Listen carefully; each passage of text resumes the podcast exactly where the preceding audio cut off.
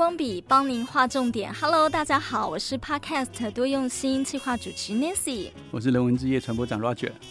今天呢，我们要带大家来看看这个绿建筑哦，因为呢，呃，这个最近大家应该都有关心到国际的这个外电报道说，欧洲他们面临着热浪的威胁。BBC 也报道到说，其实呢，从工业时代开始啊，燃烧化石燃料造成的气体排放就一直把这个热力围困在大气当中，所以呢，呃，造成了。极端天气事件的爆发，那除非是全球气体排放量减少，否则呢会继续恶性循环。的确哈、哦，现在那个减碳啊、零碳啊都是显学啊，嗯、各行各业都是往这个方向走、嗯、哦。因为如果再不这样子的话，这个异常气候哦，全世界哦，其实可能会有不可逆的结果。嗯，我想这个这几年是一个非常重要。那其实呢，有每个行业都在努力。那最近我们不是有。看到一则报道，这个是属于银建业的。嗯、那 Nancy 要不要跟大家分享一下这则新闻？好，在 BuzzOrange.com 有一则新闻报道到说，瑞典有一座新地标是全木造摩天大楼。哇，这个呃伫立在这个当中，金光闪闪，可以吸九百万公斤的二氧化碳。诶，那个三十七层的木造房屋，大家想想看，很让大家颠覆这个想象吧。对，因为木造的通常都想到小木屋。对，可是我想这个也是他一种尝试。嗯，那我看了那个呃设计师啊，他们这整个在设计的时候，嗯、其实他对这个木造房屋哈、哦，在结构上他们是非常的安心的哦，包括。我们很担心的这个火灾，嗯，等等，其实他们都有强烈的这样设计。至于那个木造房屋为什么会比这个我们常常知道的其他的这种建筑物的建材会比较节能减碳，我们其实可以来看农委会的这个资料哈。嗯，那在我们的农委会里面呢，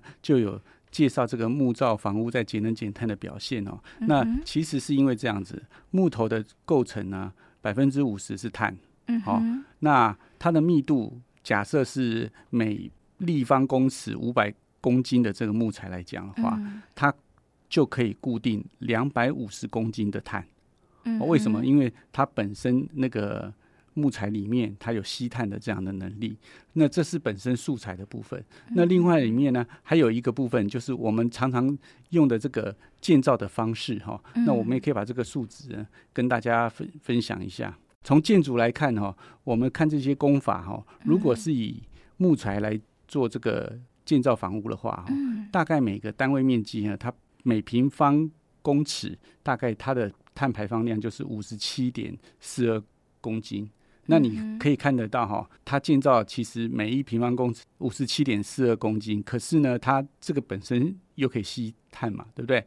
可是我们常常用的这个 RC 墙有没有？嗯，它如果每平方公尺它的碳排放量就变成两百四十七点零八公斤。嗯，那如果是钢构呢？哦，现在很流行这种钢构防震的大楼，对不对？嗯，它的碳排放量就更高了哦，它是一百九十七点九二。公斤每立呃平方公尺，嗯、所以你看阿西墙跟这个钢构呢，它是木造的钢构的四点三倍跟三点四倍，所以就可以知道，当你盖的越大的时候，这个碳排量就差距很大，而且呢，整个这个营造业啊，其实在。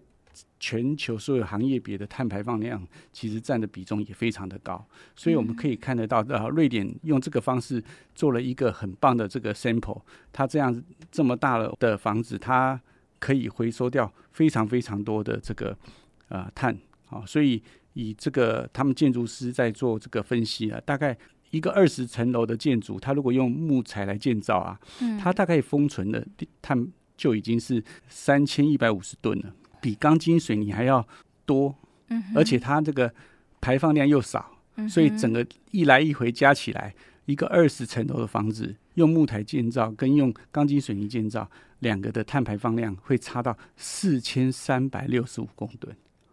那你想想看，你看我们这个台北市，对，我们到台北市一看，嗯、你看两边超过二十层大楼的比比皆是，嗯、整下是整条街上去有多少大楼？嗯，然后你看台北还不是全世界最最大的城市，所以你这样算，如果我们有一天我们开始改变这样的概念的时候，我们整个的碳排放量在这个营造业就会少的非常非常的多。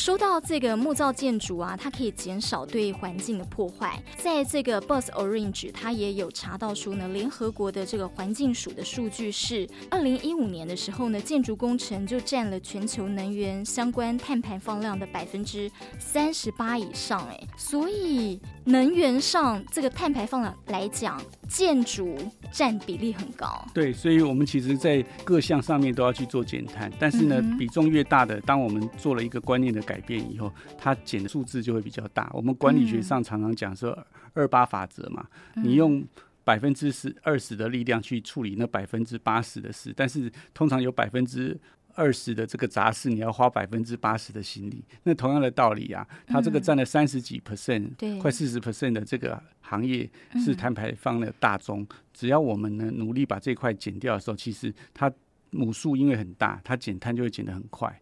那这是一个观念的改变啊，所以呢，我在这个 archdaily.com 哈，这个每日的这个建筑的这个网站里面呢，也有一则新闻。这则新闻呢，呃，是二零二二年七月七号的新闻。他做了一这个我们常常看到叫做这个实物金字塔，对不对？他做了一个叫建材金字塔。这个建筑金字塔呢，它的出处呢是这个丹麦皇家学院的。工业化建筑中心他们统计的，那我觉得这个东西可以让大家有观念哈。那将来大家在考虑，哎，不管自己在买房子啊，好，或者自己要建啊，或者要做装潢的时候，你可以去思考一下，哎，用什么建材既环保又省荷包。Roger，那这个金字塔里头啊，呃，看到很多的那个建筑材料，哎，是啊。那我们先来看好了，我们先。呃，从最下面来讲好了，嗯，这个最下面的意思就是每立方公尺的这个材料，它的碳排放量是是多少？那最下面的全部都是几乎都是木头，嗯，而且它是负数，对，为什么是负数？就是它还可以吸碳，对，就我们刚刚有讲，农委会也告诉我们嘛，这个本身建材里面它就可以呃、嗯、把碳藏到它的里面，把它收藏起来，所以它是负数。嗯、那再上去呢，就是一般的土墙啊，嗯、再利用的砖啊、纸啊，嗯、再上去呢，就是我们一般来讲的这个粘土砖啊，嗯、哦，油布啊，石膏的纤维板，还有石墨烯啊、嗯、这些，然后再上去呢，就是我们一般的石膏板、玻璃呀、啊。哦，甚至是呃石灰岩呐，啊、哦，混凝土啊，纤维啊，哦，红砖呐，哦，可是呢，到了这一阶的时候啊，嗯，它的数值就已经变成到的啊一百多到八百多了，嗯，所以它已经是我们的百位数了。嗯、看刚刚刚的木头是负的，对，现在是正的，对，再上去呢就是我们的钢构、油漆、哦、铝框。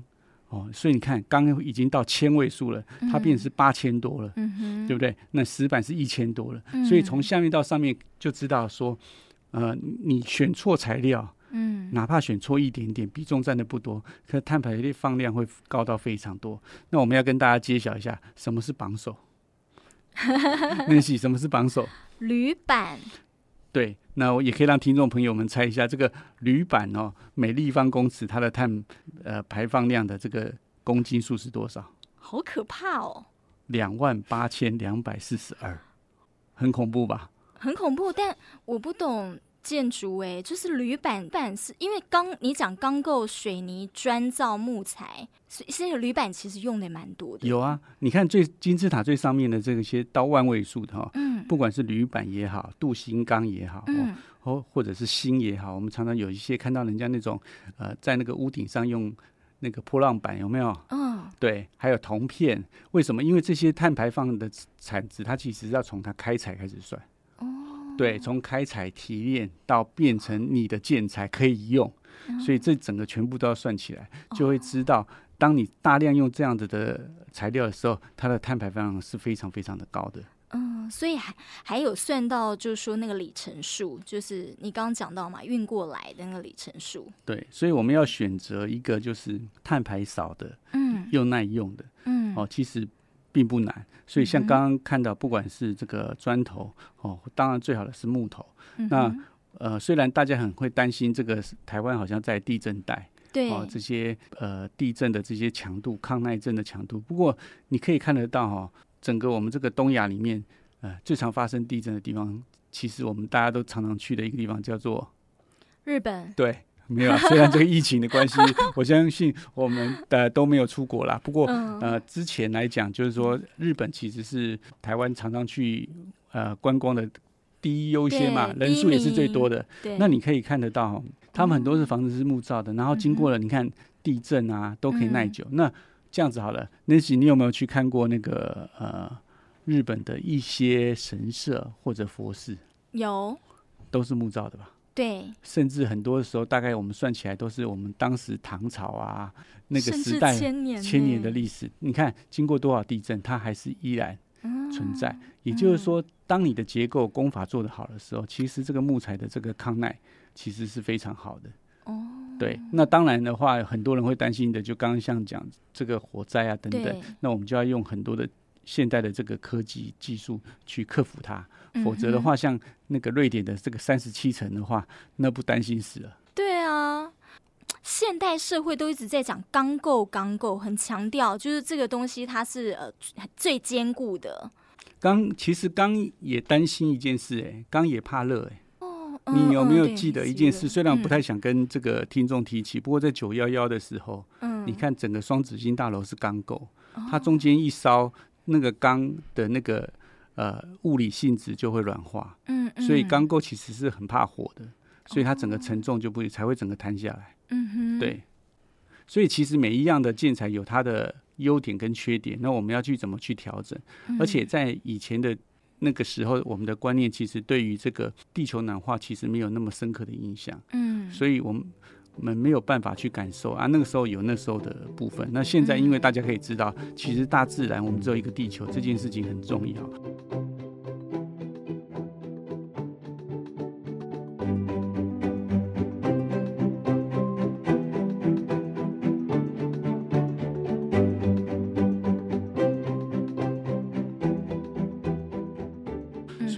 不只是我们讲这个建材，其实呃，过去几年其实全世界也都在兴盛所谓的这个叫绿建筑。说到绿建筑啊，才发现说呢，呃，在我们的这个台湾绿建筑发展协会上有针对各国不同的定义哦，有做解释。像是在日本的话呢，呃，它叫做环境共生住宅，那需要有三个层次，包括了地球环境的保全，还有周边环境的亲和，以及健康快适的居住环境。另外，绿建筑在欧洲国家称为是生态建筑，还有永续。建筑，所以强调的是生态平衡、保育，还有呢，呃，物种多样化、资源回收再利用这等等。另外，最后它在美加等国的这个绿建筑呢，主要讲求的是能源效率的提升，还有节能、资源跟材料的妥善运用等等。对，其实不管是哪一个国家的定义啊，所以大家可以看得到，其实跟生态、跟节能。嗯，跟永续其实都有相关，就是人类不要为了自己的建筑去侵害到环境。嗯，哦，那其实台湾也有绿建筑法规，那这些东西会一直随着时代去修订。对，那比如说好了，呃，以前常常会有说那个喜欢做那个屋顶花园，对，对不对？嗯，那屋顶花园其实，在北欧其实他们也是很希望。在屋顶上做一些植栽，uh huh. 对对。那做植栽其实除了它也可以帮忙呃吸收二氧化碳排碳以外，嗯、其实它还有另外一个其他的好处，嗯哼，就是说当你做的这样的时候，其实你的顶楼，嗯，像现在那么热，空调温度至少可以降降个两三度，嗯哼，对不对？因为不会直晒嘛，嗯，所以这些都是绿建筑的一些方案。那像我们有很多的这个呃。科学家也好，建筑师也会去设计。哦，像几年前我有看过一个，呃，这个叫做天然的冷气。他他是这个是好久以前的新闻，不过因为 Nancy 有提到，我觉得他很聪明。嗯，他怎么做呢？他就是类似像我们保特瓶哦，保特瓶他就把它剪掉，用那个瓶口的这一端，嗯，然后他把它变成一座墙。嗯哼，好，因为因为在那些落后。经济比较不发达的国家，其实他们很多都是土墙啊、木头，他就用这个去做。那那个风啊，因为一边口大一边口小，对。它自然就会风会吹进来，嗯哼，就是自然的冷气哦，不用节，不用任何接的，它用物理现象，嗯，就可以做这样子。嗯、那像我们看很多那个中东的建筑物啊，嗯，其实它那个自然的这个导流，嗯哼，怎样把这个热气排出去，嗯哼，这些都是老祖宗的智慧。那现在因为我们的建筑变成现在很多高楼大厦，对，所以会把之前的那些东西的使用上，呃，去忘记忘记了。嗯，嗯，那现在这些绿建筑的设计，就会让很多的建筑师开始重新去思考，我们该怎么去调整。嗯、所以以前有一阵子，其实你看那个走在街上啊，看那个建筑物，你就知道，看到这种瓷砖就知道是这个时代的。嗯哦，看到这种铁门就知道是哪个时代的，对不对？看到玻璃帷幕就知道是哪个时代的。哦、对，它会一直一直进步。不过以前人类啊，常常为了求高求大，所以有一阵子不是都都在讲说我们要。盖多高要抢世界第一嘛？对对对对，我们的一零一也曾经是世界第一嘛。可是像最近就会开始听到一些法令哦，对不对？比如像呃中国大陆，我就听到说他们现在有一个五百公尺的这个限建立，不不希望人家建那么高。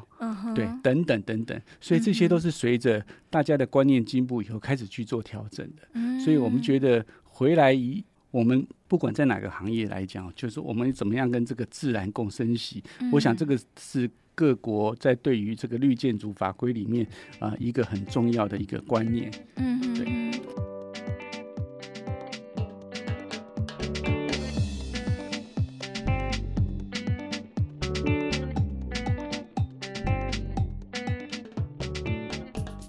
那想日本的这些。寺庙啊，这些上千年的这些建物留了这么多好，嗯、可是其实他们很多的建造功法啊，呃、是从我们那个我们那个时候唐朝学去的。哦、可是为什么我我们中国大陆里面的木建筑那么少？不知道哎、欸，我不知道听众朋友怎么想。不过 就我自己的呃认知啊，嗯、我觉得是战争。哦，因为那个几千年来哈、哦。大小战争不断，那每次战争就经过破坏，啊，对，所以破坏完又再建设，破坏破完完就建设，所以那个古老的这些建筑就越来越少，越来越少。可是同样啊，日本也有幕府时代啊，日本也有战国时代，为日本也有非常多的战争，为什么他们的这个木造房子会留那么多？为什么？我我读这个日本历史的时候，觉得日本有一个很好玩的地方。他们这个不同的这个诸侯在打仗的时候，嗯、他们只要把天守阁攻占下来，另外一边就认输了。哦。可是呢，我们这中国以前打呢，他会流寇，会到处跑，他不会认输，他会到处跑，就到处破坏。对。所以反而来讲说，日本在这一块上，虽然他们也很多战争，嗯，反而他们只是攻那个天守阁。嗯哼。对，其他的部分其实他们没有去破坏，哦、所以留的其实蛮。多的，所以我觉得这个也是不同国家哈有不同的国情，也是一个很小的插曲，也跟听众朋友们分享一下。对，所以那个天守阁就是说我只要把你这个呃一国之主的这个地方我打下来了，另外一方就认输了。对，而且你看日本很多那个他们打输了以后，那个诸侯直接就切腹自杀，他们很武士道的精神。哦、对，就是输了就是输了。嗯哼，对，那当然这个 战争总是不好的事哈，因为。不管怎么样，打起来，其实不管是赢的还是输的，还是百姓，其实大家都会付出很大的代价。嗯，哦，这个东西是我们也是不鼓励的啦。两者皆输。嗯，对。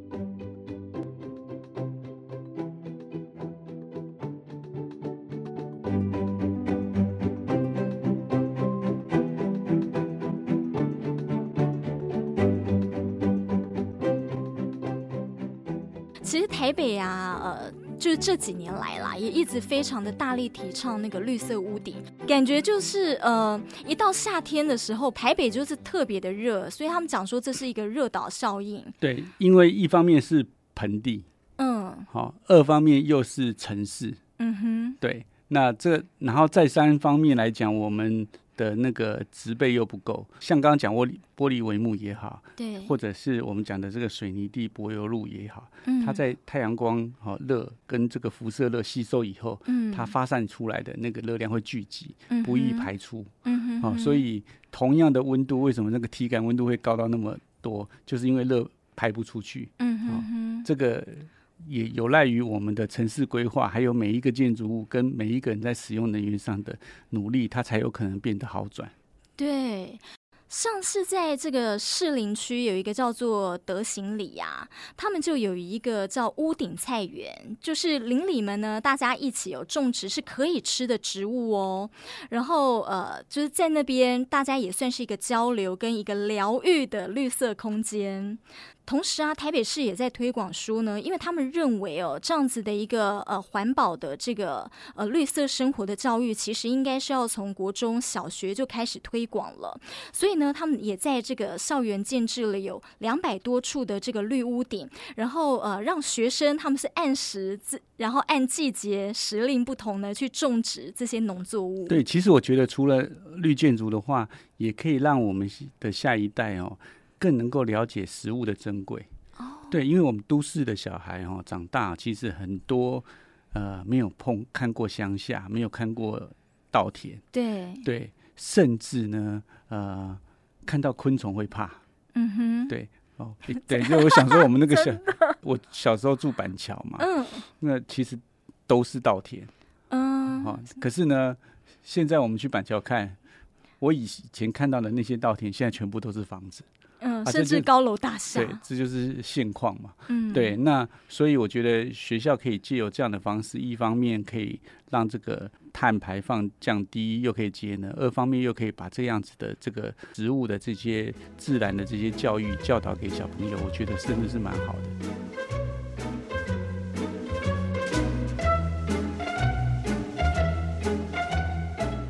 对，所以呢，虽然今天是借由这个。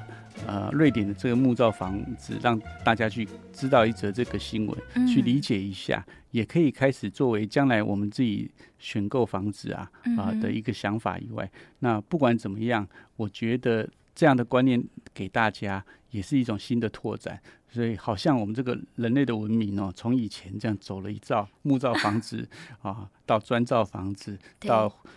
混凝土到钢构，现在回来又返璞归真，又回到木造一样，这是一个蛮好玩的部分。不过也可以理解，我们其实在科技的进步的时候，更要跟我们的这个自然啊做缜密的结合哦，让这个自然共生息。对，所以呢，其实也呃学到了老祖宗的智慧，就是原来啊，绿色建筑也复古了。呃，也希望呢，绿色生活能够融入在我们大家的日常生活当中。新闻荧光笔提供您观点思考，我们下回见，拜拜。拜拜。